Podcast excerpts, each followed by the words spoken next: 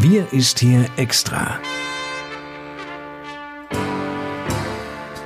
Der Podcast für den Landkreis Kloppenburg mit Lars Kurs.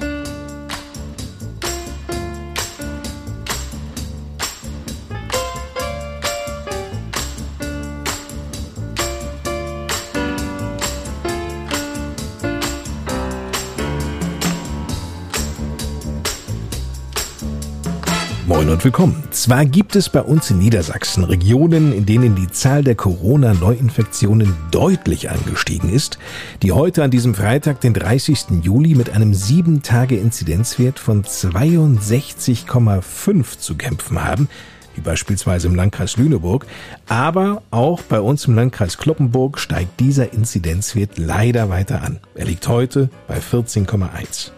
Inzidenzwerte bilden ja nun einmal die Entscheidungsgrundlage. Das heißt, wenn Zahlen überschritten werden, dann greifen wieder Einschränkungen.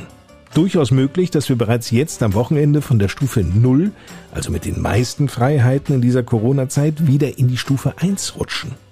Das passiert ganz automatisch, wenn die Inzidenzzahl drei Tage hintereinander über 10 lag. Die mögliche Folge, unter anderem müssten Clubs, Shisha-Bars und Diskotheken schließen und die Kontaktbeschränkungen für zehn Personen aus zehn Haushalten würde wieder eingeführt. Darauf müssen wir uns einstellen. Um von diesen Zahlen wieder runterzukommen, hilft natürlich sich regelmäßig testen, noch besser aber sich impfen zu lassen. Die Impfaktionen im Landkreis Kloppenburg werden uns in dieser Ausgabe ausführlich beschäftigen. Dazu begrüße ich wie gewohnt in seinem Büro im Kreishaus Landrat Johann Wimberg. Moin, Herr Wimberg. Moin, Herr Kors. Herr Wimberg, immer wieder bietet der Landkreis Kloppenburg Impfaktionen an, so auch in dieser Woche. Wie werden diese angenommen? Ja, Herr Goss, über drei vergangene Impfaktionen haben wir ja bereits in der letzten Podcast-Folge berichtet und in dieser Woche gab es eine Impfaktion am Mittwoch im Impfzentrum an der Thülsfelder Talsperre, wo am Nachmittag mit BioNTech geimpft wurde. 244 Personen haben sich impfen lassen. Das ist ganz gut, aber wir haben natürlich immer mehr Impfstoff verfügbar, als dort dann auch abgerufen wird.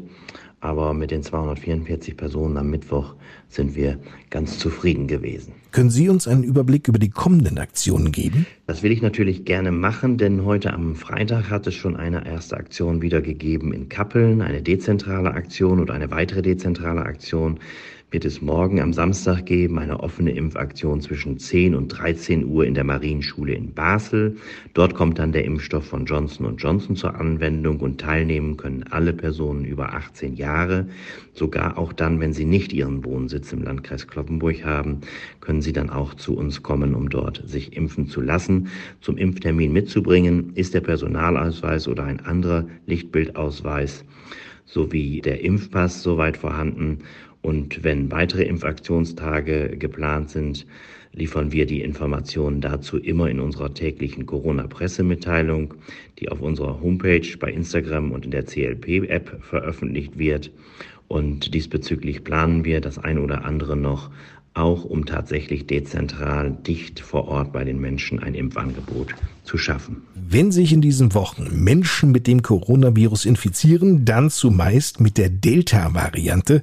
Davon sind vielfach Jugendliche und junge Erwachsene betroffen, also jene Altersgruppe zwischen 15 und 25 Jahren, in der die Impfquote sehr niedrig ist. Wie wollen Sie denn diese Gruppe erreichen? Ja, wir haben bereits ja einige Impfaktionstage ausdrücklich auch für junge Leute veranstaltet und entsprechend beworben. Eine Impfung war generell immer für alle Personen über 18 möglich und wenn BioNTech Pfizer oder Moderna verimpft wurde, auch für Kinder und Jugendliche ab zwölf Jahren. Auch das haben wir hier ausdrücklich angeboten. Auch am Sonderimpftag für Kinder und Jugendliche des Landes Niedersachsen haben wir teilgenommen. Wir werden unsere Impfaktionen weiterhin in unseren verschiedenen Medien bewerben. Zu diesen Medien gehört auch Instagram. Wir erreichen hier auch die jüngere Zielgruppe. Und äh, wenn die Resonanz auf Infektionstage im Impfzentrum weiterhin abnehmen sollte, dann gäbe es auch die Möglichkeit, gegebenenfalls mit mobilen Teams zu impfen. Auch das ist eine Variante, die wir jetzt nochmal überlegen, um ein zusätzliches wohnortnahes Angebot zu schaffen, um neben dem Impfzentrum an der Thülsfelder Talsperre hier nochmal die Möglichkeiten zu erweitern. Also Sie sehen, Es ist eine Vielzahl von Maßnahmen schon gelaufen und weiterhin angedacht, um auch eben jüngere Menschen für eine Impfung zu erreichen. Und da lassen wir auch in den nächsten Tagen und Wochen sicherlich nicht nach. Nun sind wir mitten in den niedersächsischen Sommerferien. Rund 95 Prozent der Lehrkräfte bei uns im Land wurden bereits einmal gegen das Coronavirus geimpft. Die zweifache Impfdosis haben demnach 79 Prozent der Lehrerinnen und Lehrer erhalten. Das ist die Erkenntnis des Kultusministeriums in Hannover. Dort wird übrigens auch davon ausgegangen, bis Ende der Ferien, also zum 1. September, nahezu alle Lehrkräfte durchgeimpft zu haben. Für gezielte Impfaktionen an den Schulen gäbe es derzeit keine konkreten Pläne, so ist zu hören. Man setze weiterhin auf die bestehenden Impfmöglichkeiten. Immerhin knapp 27 Prozent der 12- bis 17-Jährigen haben bereits ihre erste Impfung gegen eine Corona-Infektion erhalten obwohl es ja für Impfungen von Kindern und Jugendlichen ab zwölf Jahren noch keine generelle Impfempfehlung der Ständigen Impfkommission gibt. Die Schulen bereiten sich sehr intensiv auf den Beginn des neuen Schuljahres vor, auch wenn es bis dahin, wie gesagt, noch ein paar Wochen sind. Aber Herr Wimberg, werden denn in diesen Wochen bis zum Schulanfang noch Lüftungskonzepte in Schulen, die sich in Kreisträgerschaft befinden, vorgenommen? Der Kreistag hat sich in seiner vergangenen Sitzung am 3. Juni mit diesem Thema befasst und einstimmig bei einer Enthaltung einen Entschluss gefasst. Eine standardmäßige nachträgliche Ausstattung der kreiseigenen Schulen sowie der laufenden Schulbauvorhaben mit Luftfilteranlagen wird nicht erfolgen. Für Neubauvorhaben im Bereich von Schulen sollen raumlufttechnische Anlagen im Zuge von Planungsvorgaben zukünftig aber von Beginn an Berücksichtigung finden. Als Ergänzung für die klassische Fensterlüftung soll dann eine raumlufttechnische Anlage eingebaut werden. Nur in begründeten Einzelfällen werden auf Wunsch mobile Raumluftfiltergeräte für Klassenräume der kreiseigenen Schulen als Unterstützung angeschafft. Den Schulen werden für die Jahre 2021 und 2022 darüber hinaus Budgets zur Anschaffung von mobilen CO2-Ampeln für die Bestandsgebäude zur Verfügung gestellt. Da geht es immerhin um fast 100.000 äh, Euro. Der Kreistag hat einer außerplanmäßigen Ausgabe für das Jahr 2021 in Höhe von 95.000 Euro zugestimmt und stellt die Haushaltsmittel für die Anschaffung von CO2-Ampeln zur Verfügung.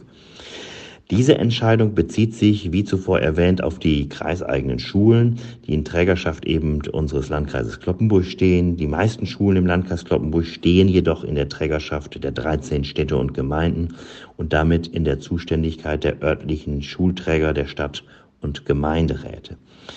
Durch die von den Kreistagsmitgliedern getroffene Entscheidung werden übrigens auch die aktuellen Empfehlungen des Umweltbundesamts zu diesem Thema umgesetzt und ich denke, damit sind wir auf einem richtigen Weg. Ab der nächsten Woche startet das Land Niedersachsen eine neue Impfkampagne und das in neun verschiedenen Sprachen. Dafür stehen auch 3,6 Millionen Euro zur Verfügung für diese Kampagne. Herr Wimberg, welche Idee steckt dahinter? Wissen Sie das? Angesichts der Infektionslage ist es der Landesregierung wichtig, die Impfbereitschaft hochzuhalten und die Impfquote zu erhöhen. Wie Ministerin Behrens in dieser Woche erklärt hat, ist jetzt die Zeit, in der wir all die Menschen für eine Impfung motivieren müssen, die bislang noch unschlüssig sind, denn ausreichend Impfstoff ist ja nun vorhanden.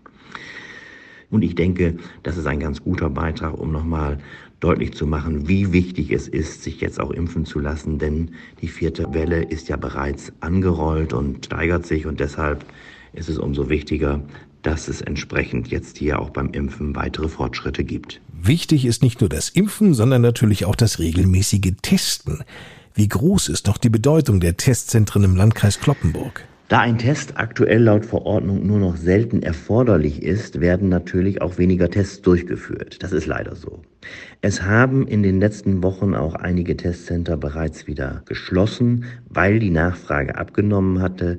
Die Tests haben aber eine große Bedeutung, um Infektionsketten schnell unterbrechen zu können. Daher appellieren wir auch an unsere Bürgerinnen und Bürger, die Testangebote regelmäßig zu nutzen, vor allem vor und nach größeren Zusammenkünften und auch auf jeden Fall, wenn man unterwegs gewesen ist, auf Reisen war. Egal, ob dies vorgeschrieben ist oder nicht, man sollte dies freiwillig tun, um sich selbst und andere zu schützen. Gerade im Hinblick auf die noch relativ geringe Impfquote ist das Testen sehr, sehr wichtig, um das Infektionsgeschehen unter Kontrolle zu halten. Testen bleibt auch weiterhin ein wesentlicher Faktor um, wie gesagt, die Ausbreitung und das Geschehen, das Infektionsgeschehen im Griff zu behalten. Ein ganz anderes Thema. Aus ganz Deutschland waren ehrenamtliche Helferinnen und Helfer in den Hochwassergebieten in Nordrhein-Westfalen und in Rheinland-Pfalz im Einsatz, um anzupacken.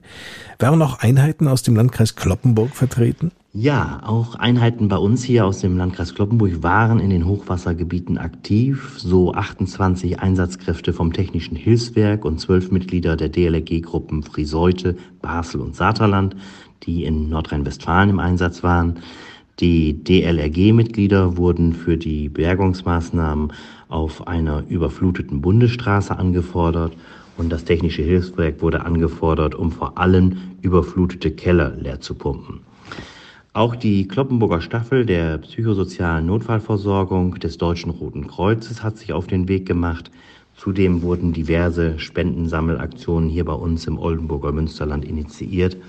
Und ich glaube, wir alle haben noch die Bilder vor Augen. Es ist ja so etwa zwei Wochen her, die uns alle erschüttert haben und Gott sei Dank auch eine große Welle der Hilfsbereitschaft ausgelöst haben. Aber das, was sich dort in den verschiedenen Teilen von Nordrhein-Westfalen auch von Rheinland-Pfalz und auch in Teilen von Bayern abgespielt hat, ist sicherlich erschütternd und wird uns äh, viele Jahre, vor allen Dingen den Menschen in den Gebieten viele Jahre kosten, um die Infrastruktur und um die Schäden tatsächlich wieder vollends auszugleichen. Ich kann da nur allen Dank sagen, die sich auch engagiert haben, die sich eingebracht haben, auch den Helferinnen und Helfern hier aus unserem Landkreis. Das ist eine wichtige Sache und ich glaube, es ist gut, wenn die Menschen dann auch in so schwierigen Zeiten in Deutschland zusammenstehen. Vielen Dank. Noch eine gute Nachricht zum Schluss unseres Podcasts. Wir ist hier extra für den Landkreis Kloppenburg. Das Badeverbot an der Thülsfelder Talsperre ist nämlich heute wieder aufgehoben worden. Der Blaualgenbefall ist deutlich zurückgegangen, sodass das Gesundheitsamt derzeit keine Gefahr mehr für Badegäste sieht. In diesem Sinne, viel Spaß beim Baden. Ihnen ein schönes Wochenende und bis nächsten Freitag eine gute Zeit. Ich bin Lars Kors und gebe noch einmal ab ins Kloppenburger Kreishaus zu Landrat Johann Wimberg. Ja, Herr Kors, liebe Hörerinnen und Hörer, die erste Woche der niedersächsischen Sommerferien ist nun rum und da wünsche ich allen, die jetzt unterwegs sind oder den Urlaub noch vor sich haben, dass sie gesund und munter wieder zurückkehren mögen. Passen Sie gerade jetzt gut auf sich und Ihre Mitmenschen auf, denn wir sehen an steigenden Infektionszahlen, dass die vierte Corona-Welle gerade anläuft. Umso wichtiger ist es, dass wir alle vorsichtig sind und bleiben und auch Rücksicht nehmen. Testen Sie sich also weiterhin so oft wie möglich, gerade wenn Sie unterwegs waren, und halten Sie sich auch freiwillig an die Regeln. Egal, ob Sie unterwegs oder zu Hause geblieben sind, ich wünsche Ihnen nun ein ruhiges und entspanntes Wochenende. Bis zum nächsten Mal.